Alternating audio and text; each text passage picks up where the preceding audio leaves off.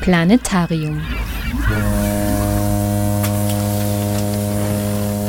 Die Sendung der Grünen Bildungswerkstatt Oberösterreich. Soziale Medien verbinden Menschen, ermöglichen es ihnen schnell und unkompliziert zu kommunizieren und am Leben anderer teilzuhaben. Sie bieten aber auch Raum für weniger schöne Seiten, nämlich Hass und Hetze. Es vergeht kein Tag, an dem das Thema Hass im Netz nicht Gegenstand medialer Berichterstattung ist.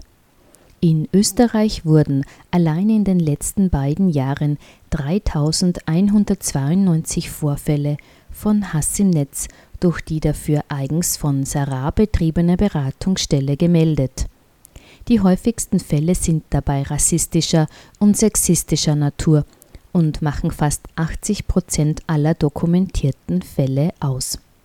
Ingrid Brodnik, Journalistin und Autorin der Bücher Hass im Netz und Lügen im Netz, ist Expertin für alles Digitale im gesellschaftlichen und politischen Kontext. Für ihr Buch Hass im Netz, welches 2016 im Brandstätter Verlag erschienen ist, hat sie 2017 den Bruno Kreisky-Preis für das politische Buch erhalten.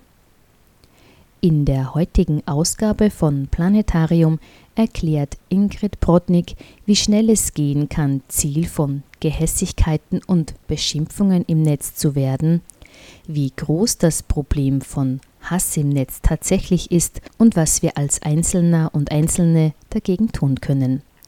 Denn, wie sie immer wieder betont, nicht die Opfer sollen sich im Netz zurückziehen müssen, um sich vor Gehässigkeiten zu schützen, sondern jene, die ihrer Wut, ihrem Hass im Internet freien Lauf lassen. Am Mikrofon von Planetarium begrüßt sie Sabine Draxler. Ich werde heute über die unbehaglichen Seiten des Internets sprechen, vor allem über Aggression, über Mobbing, über Sexismus. Und ich werde ein bisschen am Rande auch auf die politische Rolle von Sozi sozialen Medien eingehen, weil das natürlich auch interessant ist, gerade in einem Wahljahr, das wir jetzt offensichtlich doch sind. Beginnen wir damit, dass mich das immer wieder fasziniert, wie leicht es ist im Internet, dass man Gehässigkeiten erntet. Also dass man Beleidigungen als Frau vielleicht Sexismus, als Migrant Rassismus erntet. Ganz ehrlich, es gibt sehr viele prominente Beispiele von Moderatoren, von Berühmtheiten, wo man weiß, die sind beleidigt worden oder übel angemacht worden. Es gibt aber auch normale Bürger. Also man muss überhaupt nicht wirklich berühmt sein, dass etwas Unfaires passiert. Ich erzähle Ihnen eine Anekdote. Ich war mal bei einem Vortrag in Wien vor lauter Schülern und ich habe auch über dieses Thema geredet und ich rede so und rede so und man merkt ja oft, ob einem jemand zuhört oder nicht. Gerade bei Kindern merkt man das sehr gut. Ähm, und da war ein Mädchen in der ersten Reihe, die sehr, sehr aufmerksam zugehört hat. Habe ich richtig gemerkt, die ist so richtig wach dabei. Und dann habe ich mir gedacht, bei der Fragerunde, die wird sicher eine Frage stellen, hat sie aber nicht. Hat mich überrascht. Okay, ich habe dann schon geparkt, wollte dann schon gehen und dann ist das Mädchen zu mir gekommen, also nachdem es eigentlich aus war, so 12, 13 Jahre alt und hat mir erzählt, sie fand das sehr interessant, was ich so berichtet habe, weil sie erlebt das auch. Und dann habe ich sie gefragt, was sie genau erlebt und sie erzählte mir Folgendes. Ähm, damals hieß die App noch Musical.ly, mittlerweile heißt sie TikTok. Ich weiß nicht, ob jemand von Ihnen TikTok etwas sagt. Ich sage Ihnen ganz ehrlich, Sie sind nicht die richtige Altersgruppe. Wenn Sie 14 wären, würde das ein bisschen anders ausschauen. Das ist eine App, die ist wirklich für Jugendliche gemacht. Da tanzt man häufig zu Musik, man postet Videos von sich mit Musik. Ähm, es sind ganz kurze Clips. Und dieses Mädchen war und ist extrem erfolgreich auf TikTok, damals Musical.ly, das ist gekauft worden. Und sie hat mir erzählt, sie hat da schon sehr viele Follower, aber seitdem sie so sichtbar ist, passiert es ihr, dass sie auch beleidigt wird. Und sie hat mir dann ihr Profil gezeigt, also ich konnte mir das anschauen und ich sah tatsächlich, wie dann manche User schreiben, dass sie hässlich sei. Und ich habe dann auch noch immer wieder mitgelesen, mir auch ähnliche Accounts von Jugendlichen angesehen, gerade von jugendlichen Mädchen, die zum Beispiel so tanzende Musikvideos von sich hochladen, die dann als dick, als hässlich, als alles Mögliche bezeichnet wird. Dann fallen auch hässliche Worte wie Schlampe. Und sie hat mir erzählt, das hat sie schon sehr belastet. Und dann habe ich sie gefragt, wie sie damit umgeht. Und sie hat gemeint, sie hat jetzt zwei Wege gefunden, das für sich ein bisschen einzugrenzen. Diese App, die hat einen Sicherheitsmechanismus, ganz was Triviales, sie können einzelne Worte sperren. Das heißt, wenn es User gibt, die immer wieder einen als Schlampe bezeichnen, kann man das Wort Schlampe eingeben. Und ganz ehrlich, selbst so eine kleine Sicherheitsmaßnahme, die wirkt oft schon, weil manche User sind so faul, wenn sie merken, das erscheint dann nicht, dann gehen sie einfach zum nächsten Profil, das das noch nicht eingestellt hat. Also es ist nicht jeder so wahnsinnig ausgefinkelt, muss man dazu sagen. Ähm, es ist aber noch etwas Zweites passiert. Sie hat erzählt, ihre Eltern sind dann aufmerksam geworden, die schauen sich auch an, was sie da macht. Und die haben gesehen, dass sie immer wieder beleidigt wird. Und die haben auch gemerkt, dass sie das belastet. Und die Eltern haben dann Folgendes gesagt, sie meinten, komm, gib uns einfach auch Zugang zum Account und wir löschen das dann für dich. Also wir passen auf und wir entfernen Wortmeldungen, wenn sie zu, zu tief, wenn sie so gemein sind.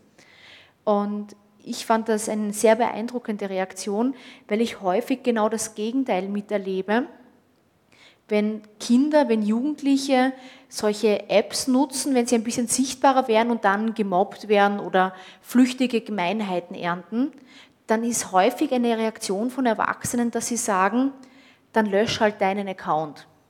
Aber bedenken Sie nur, was das heißt. Man richtet dem Opfer aus, dass es sich zurückziehen soll und die, die so arge Sachen schreiben, die bleiben dort.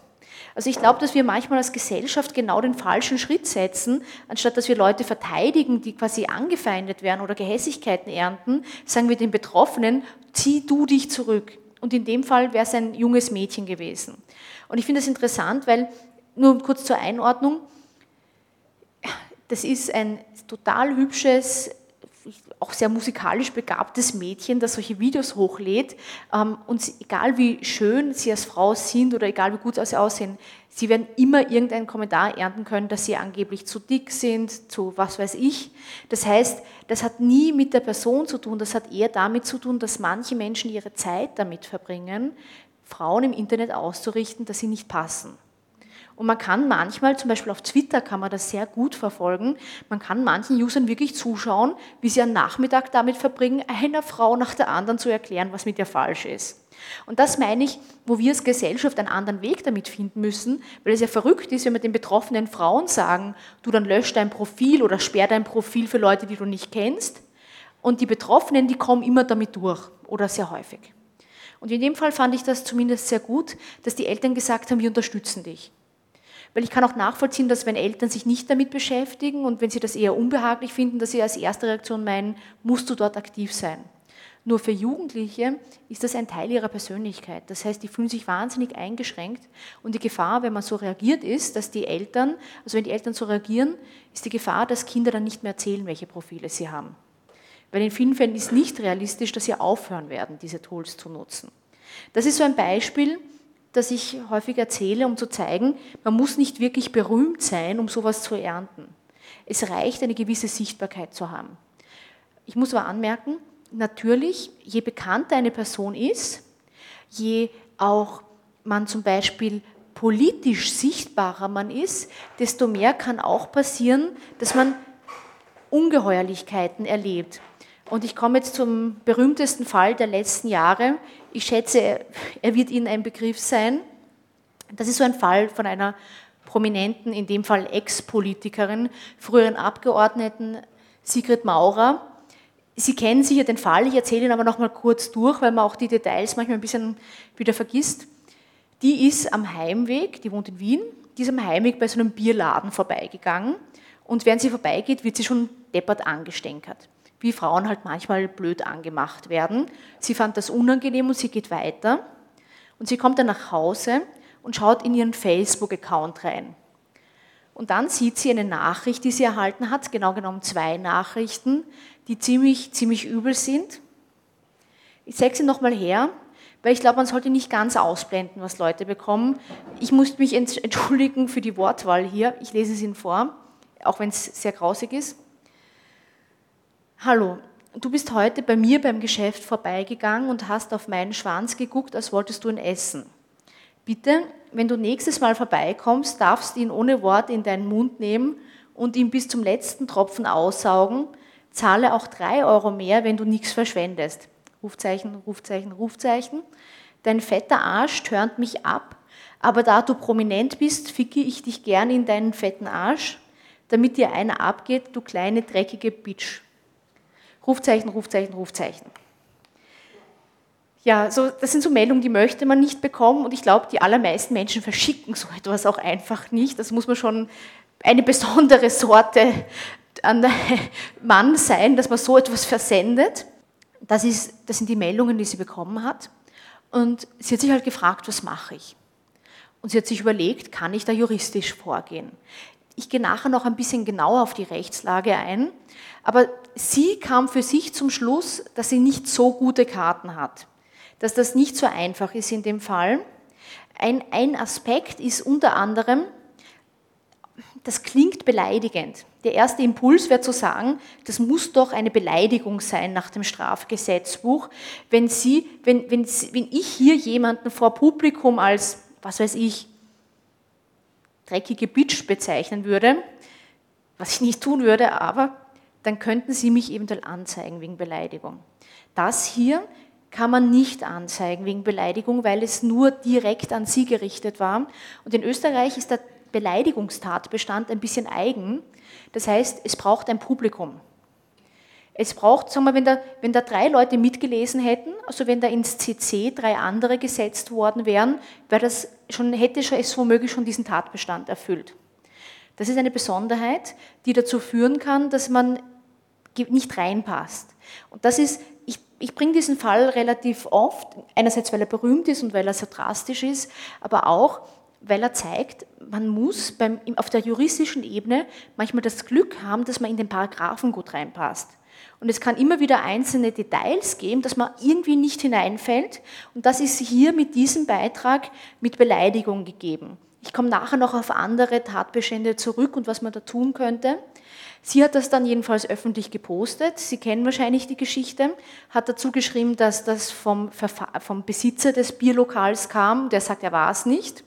Seitdem haben wir einen sehr langen und komplexen Rechtsstreit. Also er sagt, er war es nicht, aber er sagt, er weiß auch nicht, wer seinen Computer da äh, benutzt hat. Das ist ja schon durch die zweite Instanz gegangen, aufgehoben worden, muss jetzt wieder von vorne beginnt das ganze Verfahren. Das wird ein juristisch brisanter Fall sein, weil wir in Österreich bisher keine höchstgerichtliche Rechtsprechung haben, wenn jemand sowas behauptet, dass er das nicht war. Wie geht man damit um? Meine Erfahrung ist, vor Gericht werden immer wieder solche Sachen behauptet. Ich gebe Ihnen ein anderes Beispiel. Ähm, passt übrigens sehr gut. Ähm, die, die frühere Parteichefin Eva Klawischnik ist auch immer wieder übel beleidigt worden auf Facebook. Und einmal, ich glaube, die Formulierung war grüne Fotze, ist sie auch derartig bezeichnet worden und ein, ein, ein Steirer musste sich dann vor Gericht verantworten. Und der hat dann erklärt, naja, das war so, da sind sie im Wirtshaus herumgesessen und man hat irgendwas am Handy gesehen und jeder hat das Handy in der Hand gehabt und wer das Posting bei seinem Account dazu verfasst hat, das weiß er nicht mehr. Das Gute war aber, dass da vor Gericht sowohl die Staatsanwältin als auch der Richter so mit Nachdruck das formuliert und nachgefragt haben, dass der am Ende zugab, er war es selbst. Das heißt, solche, solche Erklärungen gibt es immer wieder. Manchmal heißt es auch, der Computer wurde gehackt wir wissen nicht, wie dieser Fall ausgeht. Das beginnt gerade von neuem. Aber Sie sehen, es ist oft gar nicht so leicht. Und im konkreten Fall geht es ja darum, dass die Sigrid Maurer geklagt wird. Also das ist ähm, durchaus recht komplex. Was wir hier sehen ist, man kann schlimmstens beleidigt werden und sich überfordert fühlen, beziehungsweise das Gefühl haben, ich kann mich nicht so leicht wehren. Ich komme dann nachher zum Juristischen nochmal. Und was wir da auch sehen, Sie haben es ja an der Wortwahl gemerkt, die Sprache gegenüber Frauen ist teilweise wirklich ein Wahnsinn. Also man muss sagen, ich mache das jetzt weg, man muss sagen, es gibt schon noch die spezielle sexualisierte Ebene beim Hass im Netz. Und ich werde heute drei Sachen mit Ihnen besprechen. Erstens werde ich so ein bisschen darauf eingehen, wie groß ist das Problem, was kann man dazu sagen, weil natürlich gibt es auch ein paar Untersuchungen. Zweitens, ähm, warum ist es im Netz so schlimm? Was ist im Internet anders? Und drittens, was können wir tun? Also was kann man auch tun, um als Einzelne sich zu wehren oder wo kann ich mich hinwenden? Beziehungsweise was könnten wir als Gesellschaft besser machen?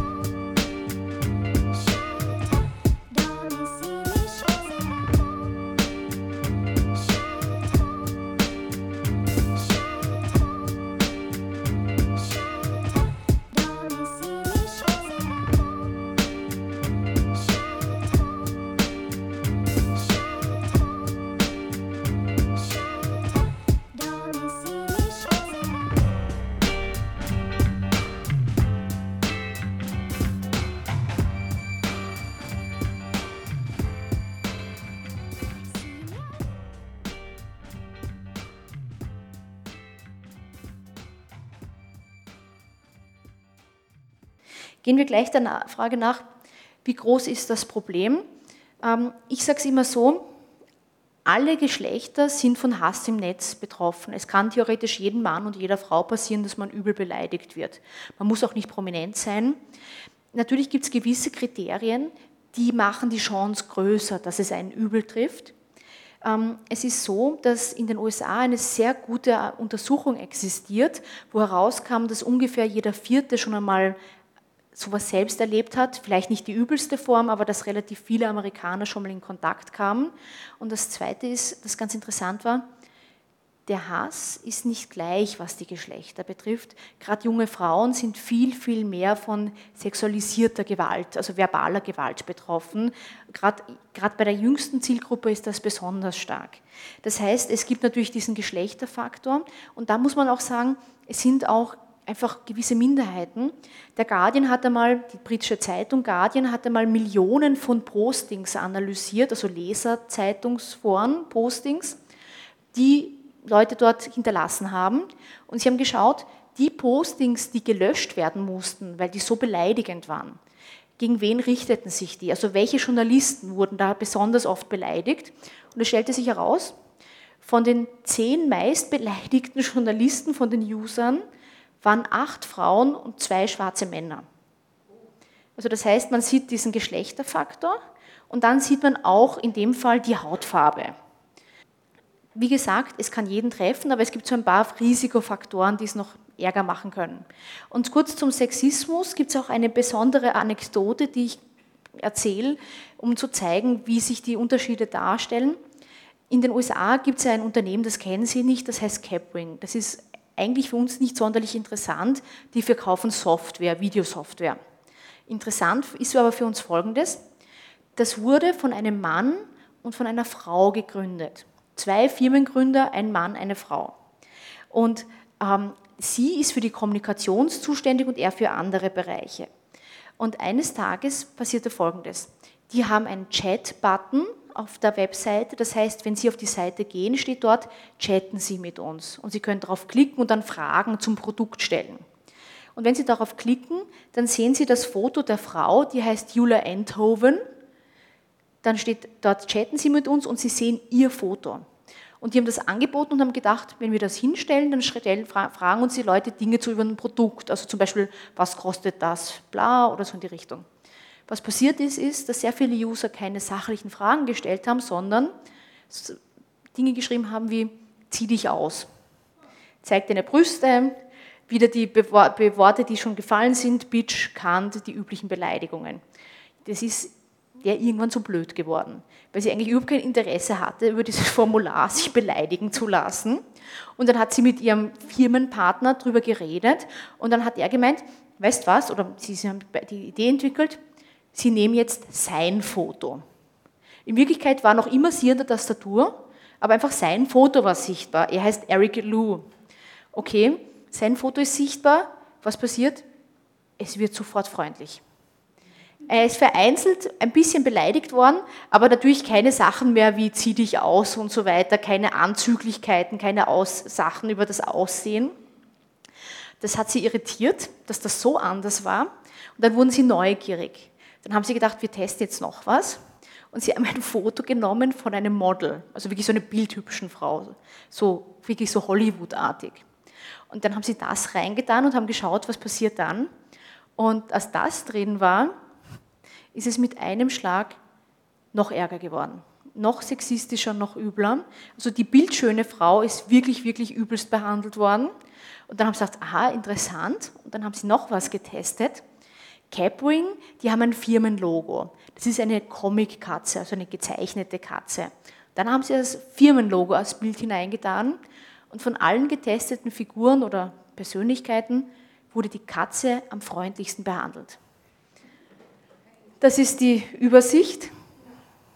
Nur zur Erklärung, die blauen ähm, Balken sind sex sexualisierte Beleidigungen und die orangen Balken sind ähm, quasi normale Beleidigungen und Sie sehen, das Model hier ist besonders übel betroffen und die Katze, die wurde am freundlichsten behandelt. Und das ist halt ein bisschen ein Problem, wenn wir in einem Internet leben, wo man eine Comic-Katze sein muss, um freundlich behandelt zu werden. Und vor allem, führt es dazu, dass es passieren kann, dass manche Menschen nicht mehr ihr Gesicht zeigen wollen oder dass gerade Frauen verbergen wollen, dass sie eine Frau sind, weil es einfach unangenehm sein kann. Also das ist ein Beispiel, wo man einfach so ein Fall, wo man Unterschiede sah. Das Problem ist aber, ich weiß, dass viele Menschen dann gern darauf reagieren und sagen, ja, aber dann melde dich halt ab oder dann sei nicht dabei. Ich muss sagen, wir sind in einer Zeit angekommen, wo das für große Teile der öffentlichen Debatte nicht mehr möglich ist. Wenn man Politiker ist, wenn man ein Unternehmen hat oder gar eine richtige Marke, ist es sehr schwierig, auf soziale Medien zu verzichten. Warum? Weil ich einen Teil meiner Kundschaft verliere, weil ich Menschen nicht erreiche, die dort das teilweise sogar als Hauptmedium nutzen. Das ist eine Zahl aus Österreich, also eine Untersuchung von der Universität Oxford. Die machen jedes Jahr so einen Bericht. In Österreich ist die Universität Salzburg der Partner, das heißt Digital News Report. Und das ist ähm, der Prozentsatz der Österreicher, die österreichischen Internet-User, die unterschiedliche soziale Medien nutzen. Und Sie sehen, Facebook, YouTube und WhatsApp sind die drei größten Kanäle.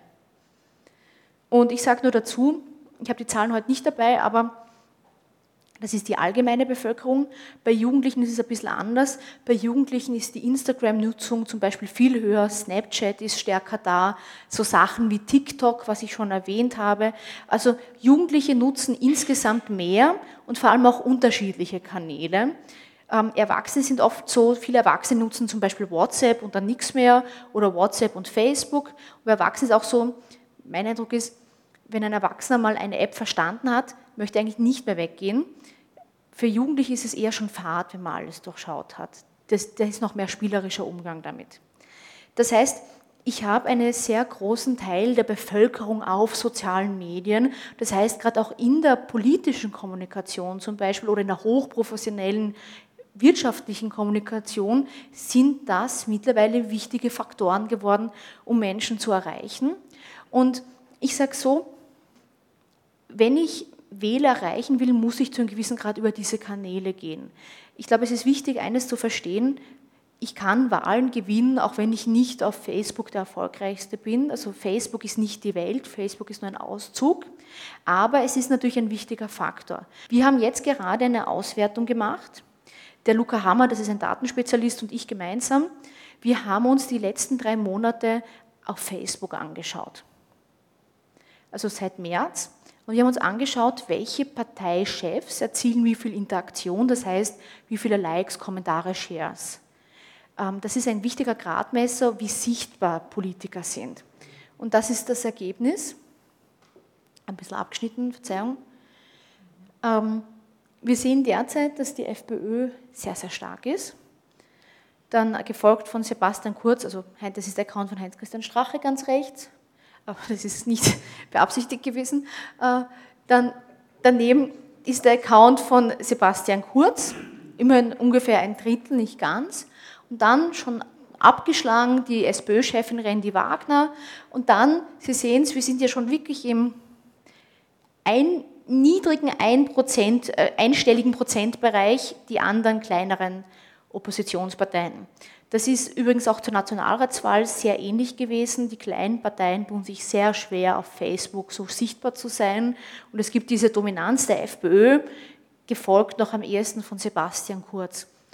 Sie sehen da, das ist Facebook, Facebook ist nicht die Welt. Weil wenn das, wenn das Österreich wäre, dann hätte die FPÖ eine absolute. Und wir wissen, dass die gerade jetzt nicht die Wahl gewonnen haben. Also das ist nicht, ähm, das ist nicht eins zu eins zu übertragen, aber man kann erkennen, dass die so eine Art Homebase, so eine Art ähm, wirkliche Kommunikationsmacht auf Facebook geworden sind, mehr als andere. Und gleichzeitig merkt man, am ersten hat es noch ein bisschen der Herr Kurz geschafft, in diese Richtung zu kommen, aber die anderen tun sich schon schwer. Und ein Faktor ist natürlich auch die Zeit. Ähm, wenn ein Parteichef erst ein oder zwei Jahre dabei ist, dann hat er noch nicht so viel Zeit gehabt, sich so einen großen Account zu arbeiten. Anders ist es beim ähm, Herrn Strache, der schon seit ungefähr zehn Jahren seinen Facebook-Account betreibt. Aber was wir hier sehen ist, unterschiedliche Parteien sind nicht gleich sichtbar im Netz. Und das kann natürlich auch zum Beispiel für Fans der Freiheitlichen bedeuten, dass die das Gefühl haben, in Wirklichkeit sind wir die schweigende Mehrheit. Und das ist lustig, weil die sind sicher nicht schweigend und sie sind auch keine Mehrheit, aber es fühlt sich so an, wenn man diese Seiten so geliked hat.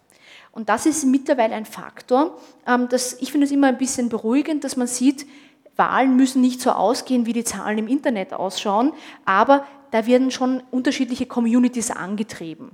Wenn Sie in dieser blauen Blase drinstecken, dann haben Sie das Gefühl, das ist eine riesige Massenbewegung, auch wenn das dann am Wahltag ganz anders ausschaut. Tatsächlich muss man davon ausgehen, dass ein, man kann nicht sagen, wie viel Prozent dieser Reichweite, das sagt Facebook leider nicht, aber ein Teil dieser Reichweite kommt über Werbung. Nämlich, ich erkläre es kurz, wenn eine Partei zum Beispiel ein Posting lanciert und irgendwas schreibt, dann kann sie das bewerben und dann wird es noch mehr Menschen eingeblendet. Und wenn ich das so oft bewerbe, dass es einer Million Usern eingeblendet wird, dann ist die Wahrscheinlichkeit, dass ich viele Likes und viele Kommentare ernte, natürlich ungleich höher. Und wir wissen, dass zum Beispiel jetzt gerade der, bei der Europawahl die FPÖ sehr, sehr stark geworben hat. Nach Ausbruch der des Ibiza-Videos hat auch die SPÖ stärker in Werbung auf Facebook investiert, war mein Eindruck. Ähm, die ÖVP, lustigerweise, ähm, das sieht man erst in den letzten Tagen. Zum Beispiel zum Misstrauensvotum hat der Herr Kurz auch eindeutig stärker geworben. Aber man sieht, ein Teil dieses Erfolgs ist über Werbung mitfinanziert sozusagen. Und das wirklich Ärgerliche ist, dass Facebook bei einem Post, wenn der zum Beispiel 10.000 Likes hat, dass Facebook nicht sagt, so und so viel ist über Werbung gekommen und so und so viel ist organisch gewesen, nennt man das andere. Weil das wird zum Beispiel Journalisten viel besser helfen zu verstehen, wie populär sind die wirklich und was ist einfach mit Geld sozusagen angetrieben. Das Problem ist natürlich auch, dass manche Parteien von dieser Emotion leben. Und da komme ich jetzt zum, zum, zu der Frage, warum ist es im Internet oft so grob? Und ich glaube, ein Teil der Antwort ist, dass gerade Akteure, die sehr stark emotionalisieren, viel bessere Karten haben. Generell ist es so, dass Posts auf Facebook, die emotionalisieren, die Emotionen auslösen, mehr geliked, kommentiert werden. Und man muss sagen, eine Emotion, die sehr aktivierend ist, ist die Wut. Ich gebe nur ein Beispiel. Der Politologe Timothy Ryan, der hat Facebook-Werbung, also wirklich politische Facebook-Werbung getestet und er sah, eine politische Werbung auf Facebook, die Wut auslöst, wurde mehr als doppelt so stark geklickt. Das heißt, wenn man Leute wütend macht, klicken sie eher drauf. Und das führt ein bisschen zur Sorge, dass die Politiker, die sehr stark provozieren, viel bessere Zugriffe haben. Das, diese Zahlen hier, das sind die Interaktionen und zu den Interaktionen gezählen, wie soll ich richtig sagen, das, das Like, der Kommentar, also wenn man was drunter schreibt, das Sharing, also wenn man es teilt und die sogenannten Reactions, das kennen Sie sicher, das ist dieses traurig, wütend, wow, haha, das ist da alles eingerechnet. Weil diese Interaktionen, all das, die sind alle entscheidend, wie viel weiteren Menschen das eingeblendet wird. Das ist ein wichtiger Faktor. Ich, ich erkläre es ganz einfach. Wenn Sie auf Facebook gehen, Sie haben ja Freunde und Sie haben wahrscheinlich irgendwelche Seiten geliked, sofern Sie auf Facebook sind. Sie sehen nicht alles, was Ihre Freunde und die gelikten Seiten posten, Sie sehen nur einen Teil. Die Software, also der Algorithmus, der sucht aus, was Ihnen eingeblendet wird von den möglichen Posts und was nicht. Und wir wissen vieles über diese Software nicht. Wir wissen aber, die Interaktion ist ein wichtiger Faktor. Ganz einfach gesagt, wenn ein Politiker-Posting 1000 Likes hat, wird es wahrscheinlich viel mehr Menschen eingeblendet, als wenn es drei Likes hat. Das ist ein Gradmesser für die Software. Hängt aber wieder mit der Wut zusammen. Warum? Weil wenn ein Post, das Leute wütend macht, mehr Reaktionen auslöst, dann ist es ein bisschen unbehaglich, wenn die Software so gebaut ist, dass sie das begünstigt. Also im schlimmsten Fall ist es so, dass Provokative oder Provokateure ähm, zuerst Menschen zum Klicken bringen, weil sie dauernd so wütend machende Dinge schreiben und die Software sieht diese vielen Klicks als Zeichen, dass das wichtig ist und blendet es noch mehr Menschen ein. Und das ist mit ein Faktor, warum finde ich, ist mir eine, mit eine Erklärung von mir, warum Populisten so erfolgreich sind, weil die so emotionalisieren, die passen genau zu dieser Aufregungsklaviatur auf Social Media. Und das Zweite ist, die Software, die wurde nicht gebaut, um einen möglichst ausgewogenen, ähm, komplexen Diskurs zuzulassen. Eigentlich wurde die Software gebaut, um Menschen zu unterhalten, um Menschen bei Laune zu halten. Also man muss davon ausgehen, dass viele Plattformen lange den Algorithmus so entwickelten, dass Leute einfach möglichst lange auf der Seite sind, damit ihnen mehr Werbung angezeigt werden kann. Und das ist aber auch ein Faktor bei wirklichen Hasskommentaren. Warum? Manchmal gibt es Hasskommentare, die, die bekommen unglaublich viele Likes. Das ist wirklich faszinierend, dass gerade unfreundliche Posts oft auch sehr erfolgreich sind. Mir hat mal ein Bewährungshelfer erzählt von einer Frau, die ist verurteilt worden, weil sie unter einem Posting äh, von einem, ähm, ich glaube es war von einem FPÖ-Politiker, etwas Hetzerisches geschrieben hat. Es kann passieren, dass man vom Richter landet.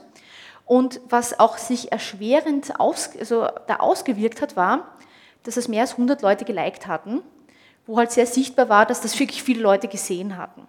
Oder etwas anders erklärt, es gibt eine Auswertung der Carnegie Mellon University von Posts in Südkorea, bei Zeitungsforen jetzt. Und da kam heraus, Postings, die Schimpfworte beinhalteten, hatten im Schnitt mehr Likes. Also es ist nicht so, dass die sachlichen und ausgewogenen Posts im Schnitt besser bewertet werden, eher das Emotionalisierende auch hier. Und das ist halt ein Problem, wenn Leute rüpelhaft auftreten, dass sie nicht in die Schranken gewiesen werden, sondern dass sie eher noch Likes bekommen. Also das ist mit ein Faktor, warum das so hart zugeht, aber nicht der einzige. Es gibt noch einen zweiten Grund, den ich Ihnen zeigen möchte, und dann gehe ich schon auf die Lösungen ein. Ähm, das schaut jetzt kompliziert aus. Das ist ein Bild, das soll eine These darstellen. Das ist die These des Online-Enthemmungseffekts. Das hat der Psychologe John Saller schon vor etlichen Jahren begründet. Und der hat beobachtet, im Internet sind Menschen enthemmter. Damit meinte er, manchmal schreiben Menschen Dinge, die sie nicht so sagen würden. Auch dieses furchtbare, diese furchtbare Meldung, die die Sigrid Maurer bekommen hat. Ich habe noch nie jemanden sowas aussprechen gehört, aber im Internet liest man manchmal sowas. Und der John Saller, der Psychologe, hat so Faktoren aufgelistet, warum Menschen im Netz sich weniger ein Blatt vor den Mund nehmen. Und ich gehe nicht alles durch, weil es sehr viele Faktoren sind. Ich sage nur zwei. Erstens, die Anonymität ist auch ein Faktor weil es leichter ist, zum Beispiel auch so zu tun, als ob einen das gar nicht so betrifft, was man da selbst geschrieben hat, wenn man gar nicht mit seinem Namen dabei steht. Das, das hat er so argumentiert.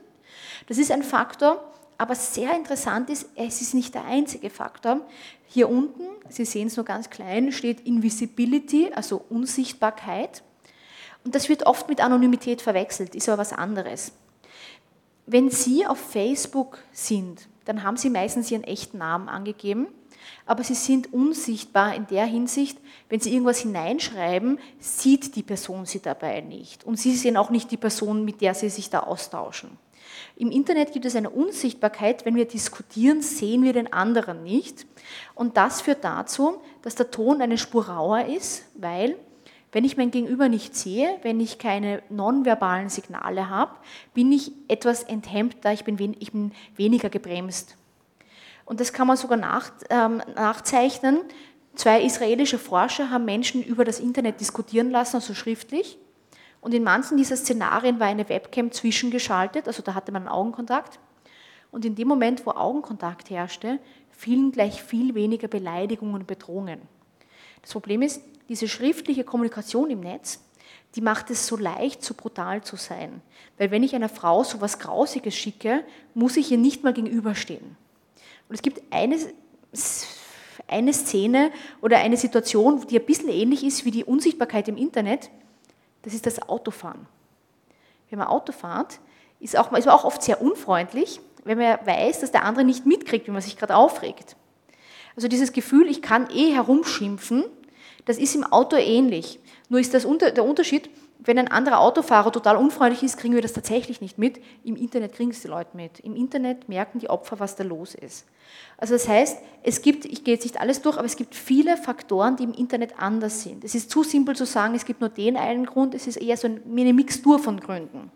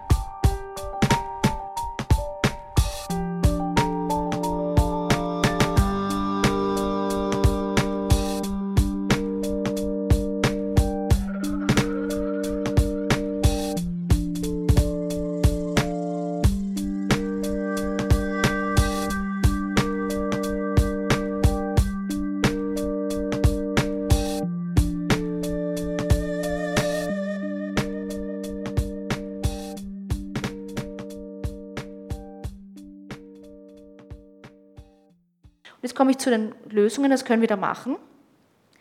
Ich glaube, es gibt zwei Ebenen. Das eine ist einfach die gesellschaftliche Ebene, das andere ist die individuelle Ebene. Beginnen wir bei der gesellschaftlichen Ebene. Natürlich können wir schauen, ob unser Recht adäquat ist. Ich sehe es so, Österreich hat eigentlich sehr viele und eigentlich sehr gute Gesetze, aber man kann das Pech haben, dass man gerade nirgendwo reinpasst. Ich habe schon erzählt, hier drüben ist die Beleidigung, man kann Pech haben, man kann total beleidigt werden, aber man ist nicht nach dem Strafgesetzbuch beleidigt worden, also nicht nach den Paragraphen. Ähm, es gibt zwar einige Paragraphen, aber man kann durch die quasi nicht betroffen sein. Man kann gerade das Pech haben, dass man nicht reinpasst. Bei der Beleidigung muss die vor Publikum passiert sein. Die Übernachrede, ich glaube, die muss auch vor Publikum passiert sein, wenn ich mich recht erinnere. Aber das noch schwieriger an diesen beiden Tatbeständen ist, da ist nicht der Staatsanwalt zuständig. Das heißt, selbst wenn Sie etwas wegen Beleidigung oder übler Nachrede anzeigen, haben Sie das Prozessrisiko. Das heißt, wenn Sie vor Gericht verlieren, zahlen Sie Ihren Anwalt, den Anwalt der Gegenseite und die Gerichtskosten. Und das ist, das ist der Grund, warum in Wirklichkeit so viel nicht geklagt wird, weil die meisten von uns, die haben nicht 10.000 Euro auf der Seite liegen, um mal irgendwelche Internet-User zu klagen. Parteien haben sowas manchmal, aber der normale quasi Bürger, der hat ja keinen Rechtsklagefonds zurück sich gelegt sozusagen. Und hier sind wir in den, wenn man so will, härteren Tatbeständen drin. Da ist das Staatsanwalt zuständig. Das heißt, wenn Sie das anzeigen, haben Sie keine Prozesskosten. Das muss dann, da muss der Staatsanwalt ermitteln. Wenn man Pech hat, stellen manche Staatsanwälte die Ermittlung sehr früh ein, dann landet man auch im Nirgendwo. Aber gehen wir das kurz durch.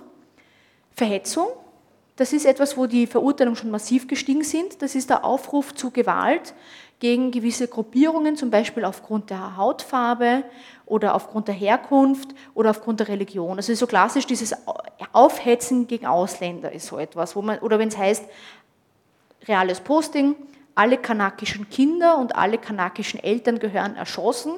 Ich erfinde solche Sachen nicht, das ist tatsächlich eine, ein Posting, das, das zu einer Verurteilung führte. Verhetzung, da ist der Staatsanwalt zuständig.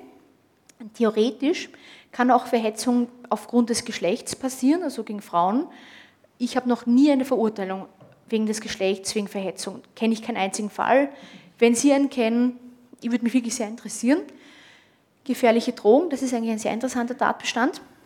Manche Menschen meinen, naja, hätte sie Sigrid Maurer das nicht wegen gefährlicher Drohung an, zeigen können, weil es klingt auch ein bisschen bedrohlich, was da steht. Zumindest möchte man als Frau da nicht mehr vorbeigehen müssen an dem Lokal. Würde ich jetzt auch unterschreiben. Das Problem ist, aus juristischer Sicht muss das viel konkreter sein. Das ist eine gefährliche, oder in der Regel ist es noch nicht genug. Ich gebe ein Beispiel. Wenn jemand schreibt, das passiert häufig, wenn Frauen ein Posting kriegen in die Richtung, wundere dich nicht, wenn du vergewaltigt wirst, ist das aus juristischer Sicht in der Regel keine gefährliche Drohung weil das ist zu unkonkret.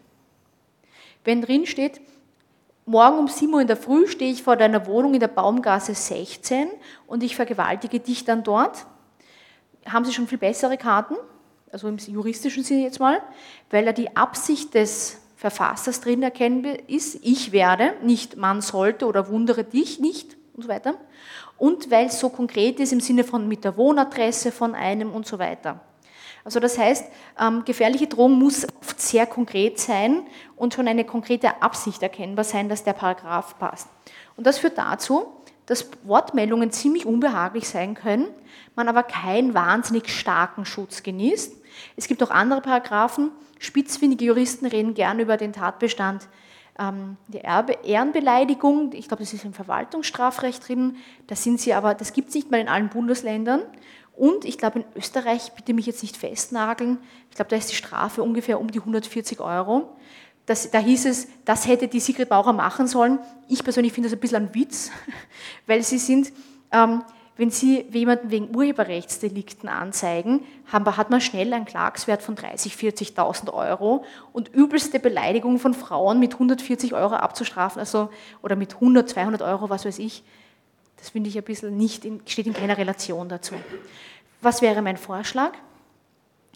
Ich glaube, einerseits könnte man sich überlegen, ob man Teile des Beleidigungstatbestands vielleicht erweitert und besonders drastische Fälle wieder so macht, dass der Staatsanwalt vielleicht zuständig ist. Früher hätte man das anders verfolgen können. Das hat die letzte Strafprozessordnung den Unterschied gebracht. Also das ist, das war nicht immer so.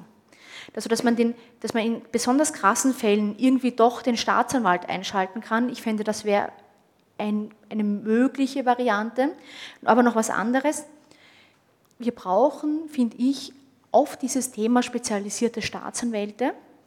Das ist schon seit Jahren eigentlich eine Idee, eingebracht vom früheren ÖVP-Justizminister Wolfgang Brandstätter der hat angekündigt, dass es fünf Sonder- oder fünf eigene Staatsanwälte rund um das Thema Hasskriminalität im Internet geben würde, was sogar ein Regierungsbeschluss von Rot-Schwarz noch, ist nie gekommen. Meines Wissens nach, weil nie die finanziellen Ressourcen dafür frei geschaltet worden sind. Sie haben es wahrscheinlich mitbekommen, die, die jetzt nicht mehr existente ähm, schwarz-blaue Regierung hat stattdessen Ideen gehabt, die Anonymität im Netz einzuschränken. Ich bin da eher skeptisch, muss ich sagen. Aber vor allem muss ich sagen, ich glaube, Österreich ist echt so ein wohlhabendes Land. Und da wurden fünf speziell ausgebildete Staatsanwälte nur für das Thema versprochen. Und wenn wir uns diese fünf Staatsanwälte nicht leisten können, weiß ich auch nicht mehr. Also ich finde, der Justiz mehr Ressourcen zu geben, damit diese Fälle ernsthaft behandelt werden, die, die zumindest reinpassen, fände ich eine gute Lösung. So viel zu den Lösungen. Ich komme zum Schluss. Ich muss sagen, nur mit dem Strafrecht werden wir das Problem nicht lösen. Es ist auch so, es soll nicht jedes Posting, das gemein ist oder verletzend ist, es muss nicht alles gleich strafbar sein. Ich glaube, eine Gesellschaft kann nicht darauf aufbauen, dass man immer alles gleich zu einer Verurteilung führt. Man muss schon vorher irgendwelche Sicherheitsmechanismen haben. Und ich glaube, ein Weg dorthin kann die, ähm, der, der zivile Widerstand sein oder die Zivilcourage, nämlich, dass man Leuten auch sagt, wenn sie zu weit gehen oder Opfer in Schutz nimmt.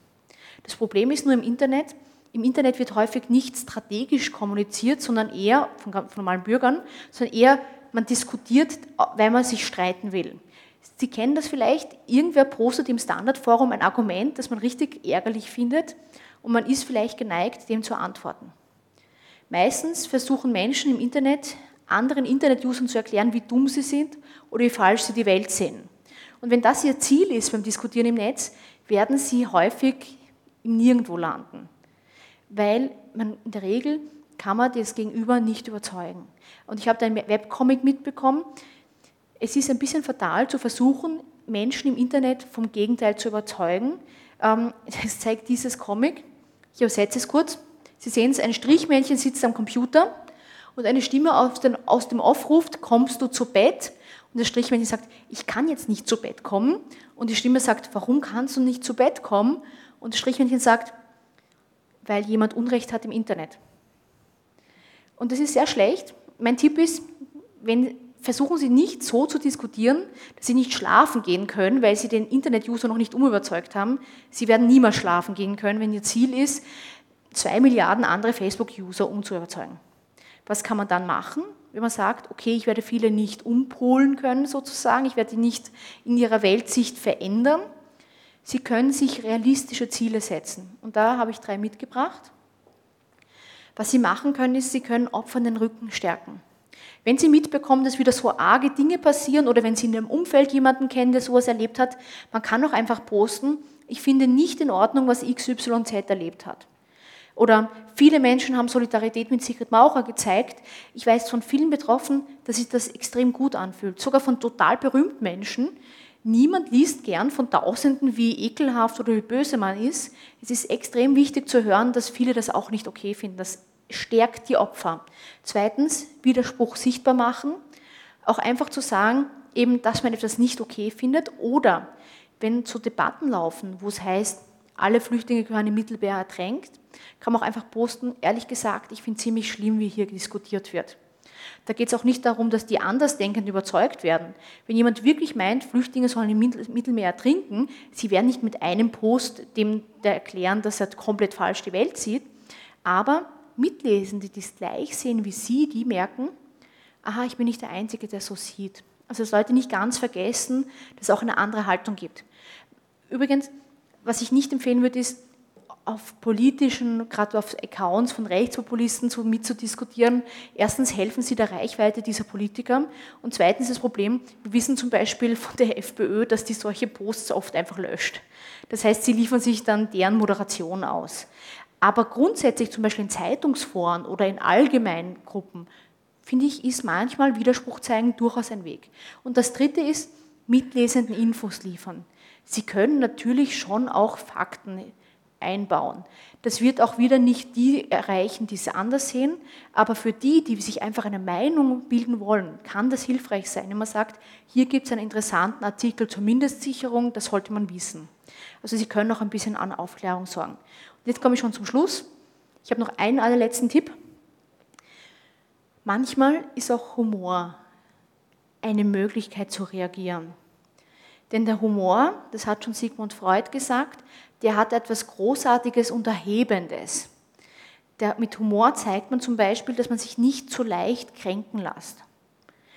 Man zeigt, du würdest mich gerne fertig machen, aber das schaffst du nicht.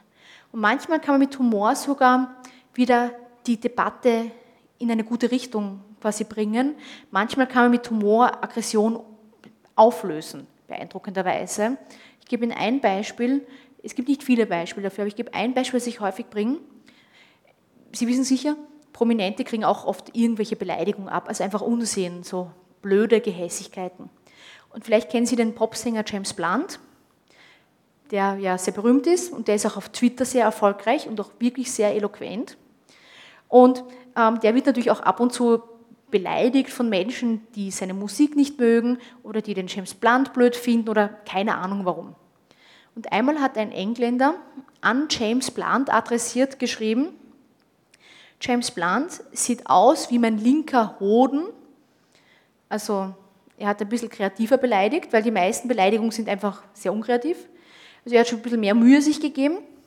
Und der James Blunt hätte sich natürlich aufregen können, weil sie nicht sehr freundlich mit dem Geschlechtsteil ver verglichen zu werden.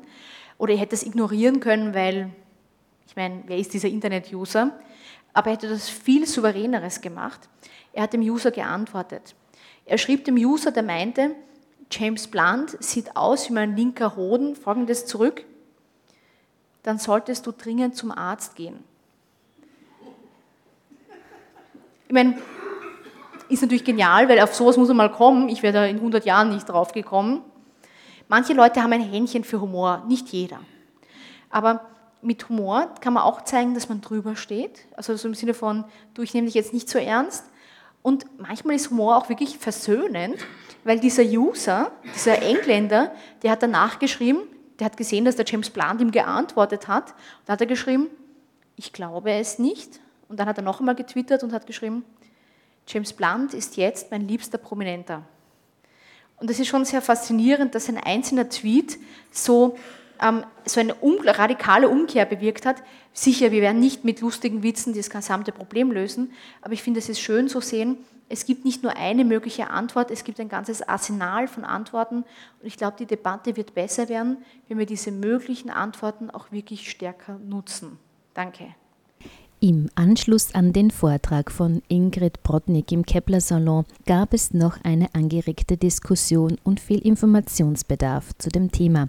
Aus Zeitgründen hier noch zwei ausgewählte Fragen, die gestellt wurden. Gibt es zwischen dem Hass im Netz und der Aggressivität in der Gesellschaft irgendwelche nachweisbaren Verbindungen? die Debatte hat es ja auch gegeben bei beispielsweise Computerspielen mit sozusagen Ausschlägen in beide Richtungen. Die einen, die gemeint haben, da kann man sich ordentlich abreagieren. Das würde helfen, dass man dann im realen Leben ein friedlicher Mensch sei und umgekehrt die Vorstellung, äh, das wird eigentlich da sehr befeuert. Ja. Meines Erachtens wissen wir es nicht wirklich, muss ich sagen. Also die finde ich immer eine gute Frage. Ähm, einerseits führt der Hass im Netz zu mehr Aggression, also quasi im physischen Raum, oder vielleicht wirkt er so äh, aggressionshemmend, weil die Leute es rauslassen. Es sind tatsächlich auch im Internet zwei Thesen, die konkurrieren. Es gibt keinen wirklichen Beleg. Also es gibt nicht die eine Studie, die es belegt oder widerlegt. Es gibt Indizien, dass ähm, manchmal Personen, die sich selbst online radikalisiert haben, dann gewisse Dinge machen. Ähm, es gab auch eine Studie, die, die sagte, dort, wo besonders viel, ich glaube, es war, wo AfD-Accounts besonders erfolgreich sind, sind die Angriffe auf Flüchtlingsheime ähm, häufiger, wobei das methodisch wieder die Frage ist, was sagt die Studie wirklich aus? Also das ist, da gab es dann eine Debatte über das. Aber es gab vereinzelt solche Fälle, wo man sagen kann, dass Personen, die übelste Taten begangen haben, sich zumindest online radikalisiert haben. Also wenn man sich zum Beispiel einige der Terrorattentäter im rechten Spektrum anschaut, wie zum Beispiel zuletzt in Neuseeland, sind das oft Akteure, die sich online selbst das anlesen und in Gruppen unterwegs sind, wo sie angetrieben werden. Also das, das wird da immer so als Information oder häufig als Informationsquelle genutzt. Und ähm, ich persönlich kann nur sagen, wie ich sehe, äh, ich, ich neige eher zur These, dass es anstachelt, als dass es als Ventil ist, weil ich sage immer, man soll mir bitte den ein Hassposter zeigen, der nachher eine ruhigere Person geworden ist. Das ist ja nicht so, wenn ich was Wütendes reinschreibe, dass ich dann nachher, dann, und dann bin ich, dann gehe ich einen Flüchtling umarmen oder so. Also das, ist ja nicht, das, das kann ich mir persönlich nicht vorstellen. Ich kenne auch keinen solchen Fall. Ich, ich sehe es eher so, dass ähm, mein Verdacht ist eher, dass die Gefahr ist, dass Menschen, wenn sie in sehr radikalen Kreisen sind, dass sie den, das Gefühl bekommen, das ist normal, sich so zu äußern. Also eher so diese, dieser Tabubruch, der sich nicht mehr wie ein Tabubruch anfühlt. Ich glaube nicht, dass deswegen alle Leute aggressiv oder gewalttätig werden, aber es sind eher so rote Linien, die nicht mehr existieren sozusagen. Ich lese manchmal in der Zeitung so Reaktionen auf Artikel. Und ich wundere mich, wie wie dumm manche Leute sind. Und die genieren sich überhaupt nicht, diese Dummheiten zu schreiben. Müssten eigentlich auch daran denken, wann das jemand liest, was denken sich die? Ich meine, abgesehen davon, dass sie nicht rechtschreiben können, dass sie miserable Grammatik haben, aber österreichisch, ja. Und die kommen sich scheinbar irrsinnig gescheit vor, obwohl das einfach völlig unschlüssig ist, was sie schreiben. Das ist schon bemerkenswert. Also, dass man sich da so äh, aus dem Fenster hängt, weil man so null Ahnung hat. Tatsächlich ist ja so, man muss ja kein, erstens muss man keine inhaltliche Prüfung bestehen, bevor man posten darf, das ist sehr offensichtlich. Viele Menschen, die diskutieren, die sehen das eher als Hobby. Das heißt, das ist nicht so, dass die sich hinsetzen und sich überlegen, ich tue jetzt einen besonders gescheiten Kommentar schreiben, sondern ich habe ich hab zum Beispiel so Zeitungsforenposter interviewt, die wirklich recht viel Zeit verbringen. Und mit mir haben großteils eh schon eher die ausgewogeneren geredet, weil die ganz argen, die sind auch nicht so bereit, die geben nicht gerne Interviews. Aber was mir da so deutlich wurde, als Lesender denkt man sich ja oft, dass die Leute sich überlegen, was schreibe ich da rein und wie tue ich mein Argument formulieren, das würde, würde man so vermuten. Aber Leute, die viel posten, für die ist es mehr so wie das Geplänkel. Also es fühlt sich nur mehr so an, oh, ich habe es gelesen, da schreibe ich schnell was rein. Und das führt dann auch zu so schludrigen oder teilweise komplett inkompetenten Kommentaren, weil wenn ich mal gewohnt bin, dass ich eh überall kommentiere, kommentiere ich auch Themen zum Teil, wo ich mich null auskenne sozusagen. Es gibt aber ein paar Tricks, wie Medien besser damit umgehen können. Zum Beispiel, das hat die New York Times ein paar Mal ausprobiert, dass man mit einer gezielten Frage reingeht. Weil im Forum ist ja meistens so, im Sinne von, was meinen Sie, posten Sie uns irgendwas. Aber man kann das Medium auch fragen, haben Sie schon mal selbst damit Erfahrung gemacht? Und das hat die New York Times gemacht, dass sie eine Geschichte publizierte zum Thema riesige Kosten bei Geburten. Anscheinend ist das medizinische System in den USA so extrem, dass man total verschuldet sein kann nach der Geburt. Und die haben dann gefragt, was hatten sie selbst für Erfahrungen bei der Geburt? Und wenn ich so eine gezielte Frage stelle, steigt tatsächlich die, die Wahrscheinlichkeit, dass sich eher Leute melden, die was dazu zu sagen haben. Wenn bei der Ibiza-Affäre wird es schwierig. Ähm, haben Sie schon mal im Betrunken äh, über mutmaßlich illegale Parteienfinanzierung geredet? Ich glaube, ich können nicht so viele Menschen mithalten. Aber ich glaube, das ist tatsächlich ein Problem, dass Menschen ja nicht dort diskutieren im Sinne von eines Austauschs wie in einem, wie im Parlament, und im Parlament geht es auch oft arg zu, aber im Sinne eines Austauschs wie in einem Debattierclub, sondern mehr so wie ein Wirtshaus, wo jeder reinruft.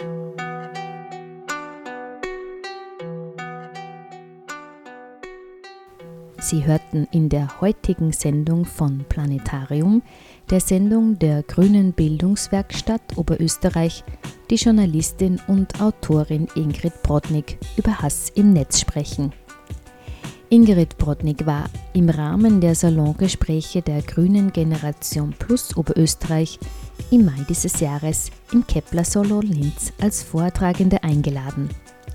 Sie ist Autorin der Bücher Hass im Netz und Lügen im Netz und hat erst kürzlich ihr viertes Buch veröffentlicht.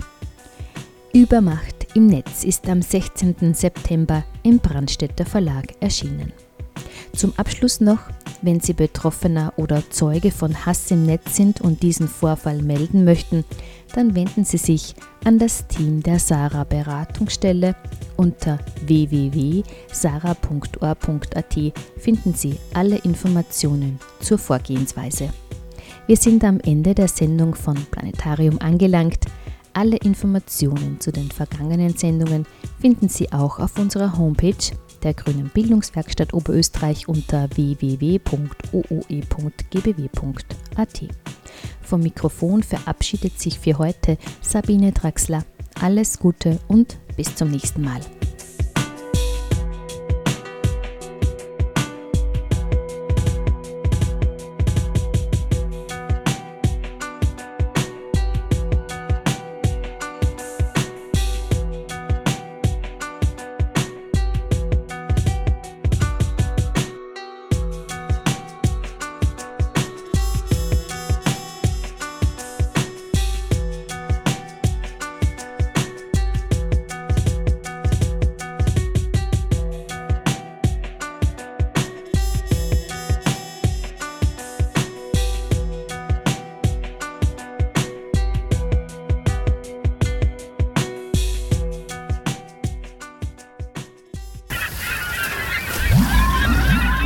Planetarium.